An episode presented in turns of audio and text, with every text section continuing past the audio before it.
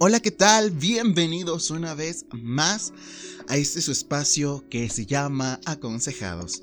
Mi nombre es Octavio y como cada semana, este, pues les traemos nuevos temas, ¿no? Ya saben que nosotros siempre, siempre impuntuales, porque este podcast se debió haber publicado la semana pasada, pero bueno, está bien, está bien, ¿no? Y bueno, hoy vamos a tener un tema muy difícil de tratar para muchas personas principalmente para aquellas que no han aprendido o ya aprendieron a decir adiós a alguien. Y no, no nos referimos a la situación amorosa, sino a perder a un ser querido. Y sí, es un tema bastante fuerte, bastante duro. Eh, es un tema que a veces no nos gustaría tocar y que ni nos los toquen, ¿no? Pero recordemos que en este espacio tratamos la salud mental de una manera muy seria. No nos tomamos a la ligera el decir, ay, voy a ir al, psicólogo y todos mis, mis problemas se van a ir nada más yendo. No, debe de haber un compromiso real.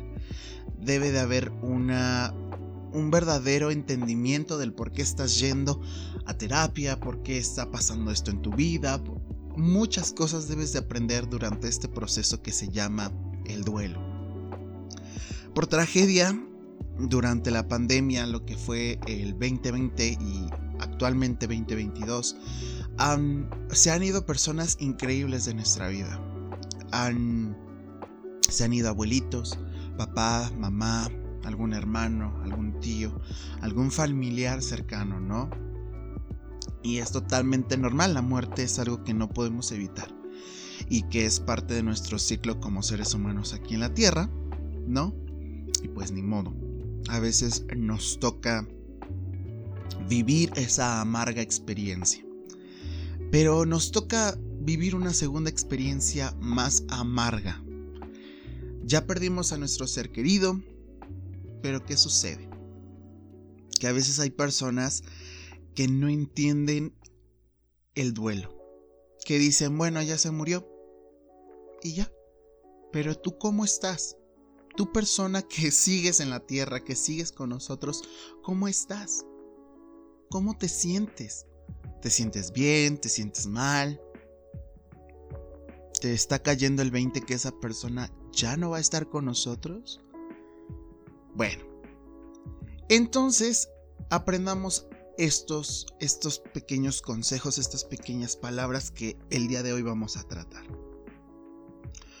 Lo principal de esto es de que la persona empiece a entender por lo que está pasando, ella. Eh, algunas veces el duelo puede ser complicado. Entonces, la persona o los síntomas que puede presentar esta persona es la incredulidad eh, sobre la muerte, sobre ese ser querido, ¿no? Que ya no está, es lo que hablaba. De que a veces hay personas que no se dan cuenta que esa persona realmente ya no va a estar, ¿no? Y que aún siguen eh, eh, ese esa mentalidad de que vamos a invitar a oye, pero es que ya falleció. Y todavía siguen un poquito aferrados a, eso, ¿no? Es la incapacidad para aceptar la muerte. No, no, aún no ven allá, más allá de que esa persona ya no va a estar. Otro de los factores que pasa mucho y que es muy concurrente es que la persona que sigue aquí con nosotros se culpe a sí misma del por qué falleció esa persona, ¿no? Vienen estos golpes de decir, ay, es que si yo hubiese, es que se fue, este, por mi culpa, porque no lo quise o porque no la quise. Y se empiezan a culpar constantemente del fallecimiento de esa persona, ¿no? De que es que si yo hubiese llegado al hospital antes esa persona seguiría con nosotros. Realmente no. Nosotros no decidimos el tiempo que una persona está aquí en la tierra. Podemos mm, prevenir, podemos atrasar el proceso de muerte. Sí, lo podemos hacer, ¿no? Y lo hemos visto con las personas de cáncer, que qué bueno que muchas personas han salido del cáncer. Pero hay veces que no que ni nosotros, ni los doctores, ni nadie puede puede detener ese proceso natural, ¿no? Otro de los factores que también pasa cuando hay un, proceso de duelo complicado es que esta persona constantemente está repitiendo que se quiere ir con la persona muerta, ¿no? Déjenme morir, quiero estar con, con, él o con ella, me voy a unir en el más allá con ella. Y sí, suena muy radical, pero son parte de los procesos del duelo, o más bien de un duelo muy complejo. Y más ahorita con la pandemia, de que se nos fueron adultos mayores, jóvenes, niños, que, que, pensábamos nunca se iban a ir o planeábamos no ahorita, ¿no? Y por tragedia hay mamás, hay papás, hay personas, y lo he vivido en carne propia con personas cercanas, de que se les han, se le ha, se le ha ido a personas muy, muy valiosas en su vida y han dicho esta frase, ¿no? De prefiero yo morirme que, que, ver a mi hijo a mi hija muerta. Es bien feo escuchar esas palabras porque entonces el trauma sí les pegó muy fuerte. Y es, eh, es parte de este duelo muy complicado. Eh, recordemos que el duelo no es una cosa de, ay, ya pasó. No, una persona incluso que no llora, una persona que no saca ese, ese dolor, porque es un dolor muy extremo, esa persona que lo sigue guardando, híjole, llega a tener estos comportamientos de los que estamos hablando, ¿no? La incredulidad de la muerte, que no la acepta, que prefiere e, esa persona estar muerta que la otra, ¿no? Es parte de... Y, hay que ser solidaridarios perdón, con esa persona para entender lo que está pasando. Tampoco es de irlo a juzgar por decir esa, ese tipo de cosas, ¿no? Hay que entender el duelo, claro. Pero para todo debe de haber una pauta. Y sanar las heridas, esto es esencial en todo ser humano cuando quiere salud mental. Ya sea una ruptura amorosa, porque también esto es, es parte del duelo, pero estamos hablando hoy del duelo cuando una persona fallece. ¿vale? Pero de todos modos, cualquier tipo de duelo que hayas perdido a alguien, a pesar de que sigue viva, a pesar de que... Y esto pasa cuando sabes que estás en fase terminal. Hay personas... No, por ejemplo, que tienen a personitas en el hospital que están en fase terminal y son personas que sigues amando, pero sabes que ya no van a estar contigo que aunque tú la sigas viendo ahí eh, en la cama del hospital, esa persona algún día ya no va a estar ahí. Y duele, yo sé que duele y es bien feo saberlo. Y se te hace un nudo en la garganta y quieres llorar, quieres correr, quieres... Te desesperas, claro, claro que es entendible. Y es una situación que tienes que entender tú que no estás solo. Hay personas que te van a creer, te van a apoyar y te van a tratar de sanar la herida. Digamos que las personas aquí hoy por hoy, y esto que nos quede muy claro, no estamos aquí para sanar la herida de nadie. La herida se sana con nuestra propia determinación de querer sanarla. De yo querer sanar esa herida. Nadie puede venir y decir, ay, te voy a sanar la herida. Si tú no quieres, nadie lo va a hacer. Y no hay que culpar a los demás del por qué yo estoy infeliz en mi propia existencia social. Porque esto pasa, pasa a menudo cuando, cuando alguien fallece, culpamos a los demás, y esto es un, punto también de, de, un duelo complicado.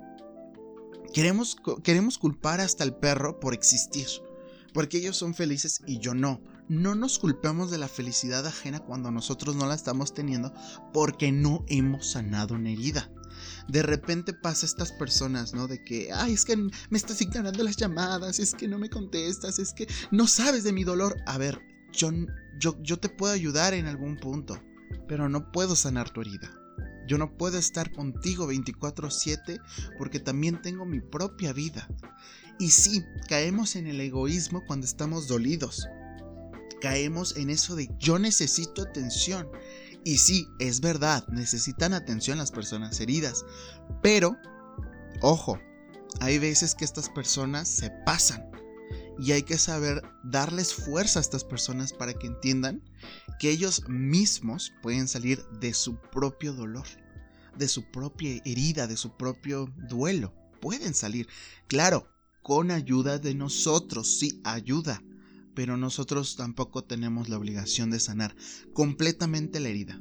Podemos ponerle, este, así como una herida real, ¿no? Podemos ponerle algo que lo ayude, por, que no le duela tanto. Pero de nosotros no va a depender que esa persona siga curándose la herida, ¿vale? Y, y qué feo es hablar a veces de una forma muy tranquila, ¿no? Sobre la muerte. Recordemos que en México tenemos una cultura muy amplia sobre la muerte, ¿no? Celebramos el Día de Muertos, celebramos la muerte. Pero cuando la vives realmente, híjole, Híjole, sí que te duele. Cuando la vives en carne, cuando vives la muerte en carne propia y suena muy chistoso, es bien feo. Es, es cruel, es... Híjole, no, no, no, es una situación muy, muy, muy, muy peligrosa emocionalmente, ¿no? Puedes estar bien, puedes ser lo suficientemente maduro, aunque nadie lo es, porque nadie se espera la muerte. Y dudaría que alguien realmente fuera lo maduro. O sea, sí sí puedes estar canalizando todo el tiempo, ¿no? De se va a morir, algún día me van a faltar mis papis, algún día me va a faltar mi hijo, algún día, algún día. Pero nunca pensamos el día exacto. Y siempre pensamos algún día. Y lo más lejano que sea ese día es lo que pensamos siempre cuando una persona eh, pues está a punto de fallecer o sabemos que en algún momento por edad va a fallecer. Bueno, ahora hablemos de cómo, cómo sobrellevar este proceso ah, tan doloroso. Bueno, permitirse sentir dolor es fundamental. Lloren, hagan que les duela, porque el dolor es un síntoma natural de que algo se rompió de que algo se fracturó, de que algo se abrió. Llora. Así como con otras emociones, ríe, llora, golpea. Exprésate. No es, no te tienes que sentir avergonzado. Dejemos de, de, de estigmatizar un poquito esas emociones de, ay no, qué pena que estés llorando, ay, cuando quieras llorar, llora. Que nadie te diga que no puedes, que te dé vergüenza, me vale madres. Yo estoy llorando porque estoy sintiendo el dolor ahorita. No se retraigan ese sentir. Porque a veces es muy peligroso, en verdad, muy peligroso retraerse las emociones. Porque crean otro tipo de emociones. Recordemos la película de Intensamente, ¿no? De que eh, Riley estaba, quien no haya visto intensamente, véanla, está muy bonita la película. Hablan eh, principalmente sobre esto, sobre las emociones, el cómo afecta una acción en la vida real y en nuestra cabecita cómo afecta. Entonces, imagínense, el duelo, si Riley ya se iba de la casa y se iba, ya sabemos todo el proceso que vivió Riley, imagínense nosotros como personas, cómo estará nuestra cabecita, cómo estará nuestro sentir cuando alguien de repente ya no está en nuestra vida. Imagínense, solo pónganse a, analizarlo un poquito. Y es, híjole, para realmente asustarse, ¿cómo podemos reaccionar? Porque no reaccionamos de la, de la manera correcta en ese momento. ¿Por qué? Porque no hemos recibido algún tipo de guía. Y nos cuesta un montón entender que esa persona no va a estar. Y así pasan los años hay personas que no pueden sanar la herida. Entonces hay que tener cuidado con guardarse un poquito las emociones. Tampoco hay que expresarse tan bruscamente, porque vivimos, vuelvo a insistir, en un ecosistema donde todos estamos conectados. Hay que tener paciencia. Este es un proceso, ¿vale? no se presione con expectativas de que, ah, ya la semana se me va a pasar, ah, ya el próximo mes ya no voy a pensar. No, no, este es un proceso que puede tardar años en sanar. Hay personas que hemos visto que las vemos muy felices en las calles, pero realmente por dentro como estén destruidas es muy distinto. ¿no? Y sanar esas heridas, vuelvo a insistir, no nos corresponde, pero sí podemos ayudar. Guiándolas hacia un buen lugar, con algún especialista, y que ellas mismas entiendan que estamos aquí para ayudar. No para arreglarles la vida, porque de nosotros no depende. Depende de la persona. Pero para eso estamos nosotros como amigos, familiares, personas cercanas. Guiarles. Guiarles. Otro de los factores para llevar el proceso de duelo es reconocer sus sentimientos. Incluso cuando no te, no te gusten lo que estás sintiendo, tienes que saber qué estás pasando, qué es lo que estás sintiendo, para entender.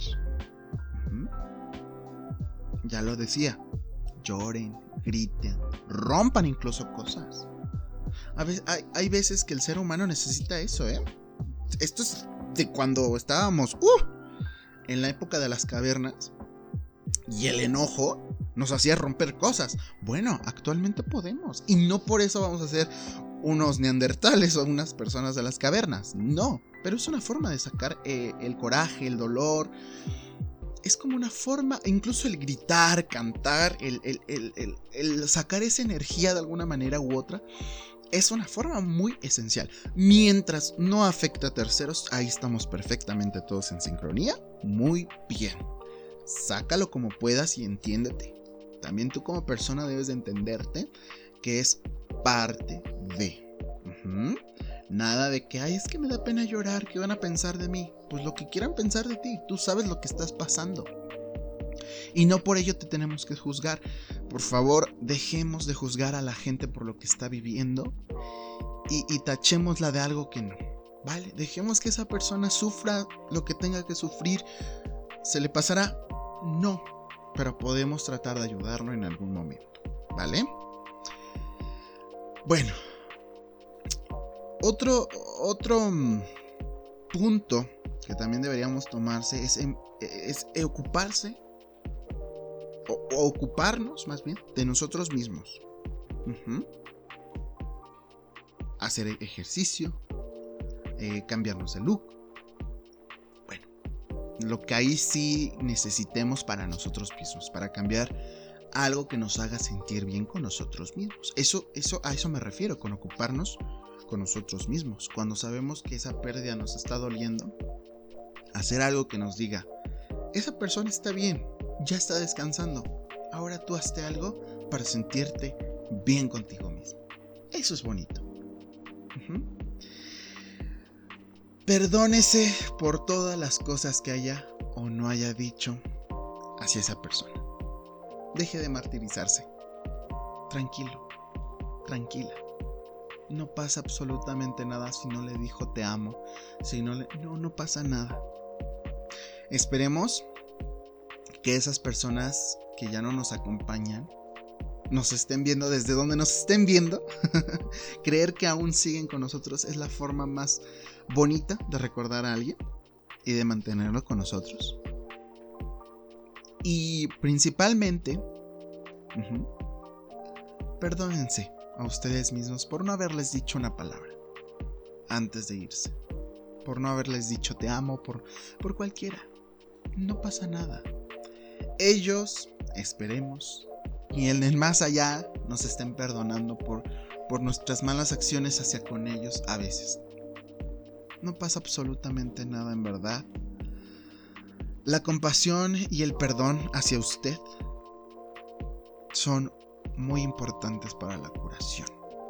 Así que tratemos de perdonarnos a nosotros mismos por no haber dicho algo en el, momento, ¿no?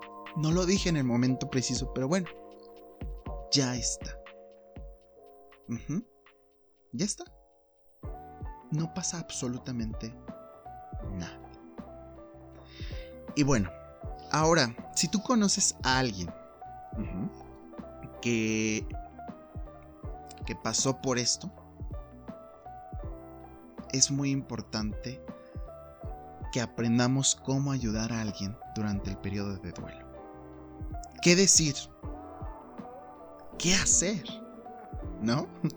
Porque muchas veces decimos, ¿qué le puedo decir? ¿Qué hago para que esa persona esté bien? Bueno, tranquilos. Aquí van cinco puntos para que ustedes sepan qué decir y qué hacer. El primero, reconozca la situación. Ejemplo, me dijeron que tu mamá, papá, hijo, hija murió. Use la palabra morir o fallecer. Esto demuestra que está dispuesto a hablar con, abiertamente con esa persona sobre el tema. Exprese su preocupación. Ejemplo, lamento que haya sucedido esto. Ofrezca su apoyo. Ejemplo, di que puedes hacer por ti. Así de fácil. ¿Cómo te puedo yo apoyar? Y, por último, de qué decir, pregunte cómo se encuentra la persona en duelo y escuche la respuesta. No asuma que sabe cómo podría sentirse algún día dado. No asumamos que esa persona, porque pues, está pasando por el duelo, se siente realmente triste. A lo mejor hay un día que sí se siente feliz. Ah, bueno. Ya vi que se siente feliz. Pues vamos por un helado, vamos al cine o algo que lo haga sentir un poco más feliz, ¿vale? Aquí viene el qué hacer. Hágase presente. Incluso si no sabe qué decir, el hecho de tener a alguien cerca puede ser muy reconfortable. Y si o no, a veces necesitamos ese, ese abracito de alguien. El abrazo es rico. Abrácense lo, que, lo más que pueda. Escuche y ofrezca apoyo. Pero no trate de hacer que alguien hable si no tiene el deseo de hacerlo. Ya hablábamos de esto, ¿verdad? Nosotros no podemos obligar a nadie a hacer algo que no quiere. Y eso es algo que nos tiene que quedar eh, bien en claro. Sea un buen oyente. Acepte cualquier sentimiento que la persona exprese, incluso cuando usted no pueda ni imaginar cómo se siente la persona. Nunca le diga cómo debería o no debería sentirse. Eso es un punto muy bonito porque esto aplica para toda la vida. Yo sé que a veces cuando, cuando una amiga, un amigo viene y nos explica lo que le pasó, nosotros queremos como que, a ver, date cuenta, ¿no? Déjenlo que se exprese lo más que quiera, que hable, que hable, que hable, que hable, que hable. Nosotros podemos dar nuestra humilde opinión en buen plan, ¿vale? Pero solo darle un pequeño consejo. La persona tiene que sacar su frustración hablando. Si quiere hablar, claro. Si no, puede hacer otras actividades. Ofrezca el consuelo sin minimizar la pérdida. Procure mostrar empatía con la pérdida sin suponer que usted sabe cómo se siente. Ya lo hablábamos. Empatizar con esa persona. Sé lo que estás pasando. No sé cómo te sientes, pero yo me sentí en algún momento así. ¿Tú te sientes así? No, sí, lo que te responda la persona, ah, bueno. De ahí tomamos cartas en el asunto, ¿no? Y bueno, como último punto, ¿vale? Y este es el punto más bonito. Puede ser útil comunicarse con la persona en duelo, en los aniversarios de fallecimiento o de matrimonio y en cumpleaños de la persona fallecida. Y que estos acontecimientos puedan ser especialmente difíciles. Más bien, ya que estos, perdón, estos acontecimientos pueden ser especialmente difíciles, ¿no? ¿Cuántas veces no hemos sentido que ya se acerca el, el cumpleaños o el aniversario luctuoso de alguien? Y no queremos tocarlo, pero tenemos que. Y sentirnos que alguien nos acompaña en nuestro duelo es fundamental. Recuerden que no están solos, que hay atención de salud mental. Eh, en nuestras redes sociales, en Aconsejados, eh, siempre proporcionamos algún tipo de ayuda. Si ustedes quieren algún tipo de tanatólogo, algún tipo de psicólogo, alguna ayuda mental. Nosotros eh, trataremos de hacerle llegar la información lo antes posible. Recuerden seguirnos en nuestras redes sociales. Ya estamos terminando el programa. Espero les haya gustado estos pequeños consejos y este, y este habla, ¿vale? Porque algunas veces dicen, es que nadie nos entiende. Sí te entendemos. Poco a poco vamos a ir construyendo una sociedad con más preocupación en la salud mental y tratar de ajustar algunos puntos que nos hagan sentir tristes, que no nos puedan, que no nos puedan permitir, perdón, eh, seguir adelante con nuestras vidas. Y veremos cómo salimos de esta, pero no están solos. Así que un abrazo fuerte, fuerte, fuerte a todos. Pasen un excelente día. Hermosa semana. Si la están terminando, la están iniciando, no importa. Tengan una hermosa, hermosa semana. Y mi nombre es Octavio Hernández. Nos vemos en todas nuestras redes sociales. Aconsejados MX. Recuerden que ahí vamos a estar subiendo todo y cada uno de los podcasts que, hagamos. Y pueden escucharnos en todas las plataformas de música digital. Nos vemos y muchísimas gracias, mucha fe y espero quien esté pasando por una situación muy, muy, muy dura, pronto tenga sanación y tenga un pronto arreglo. Hasta la próxima.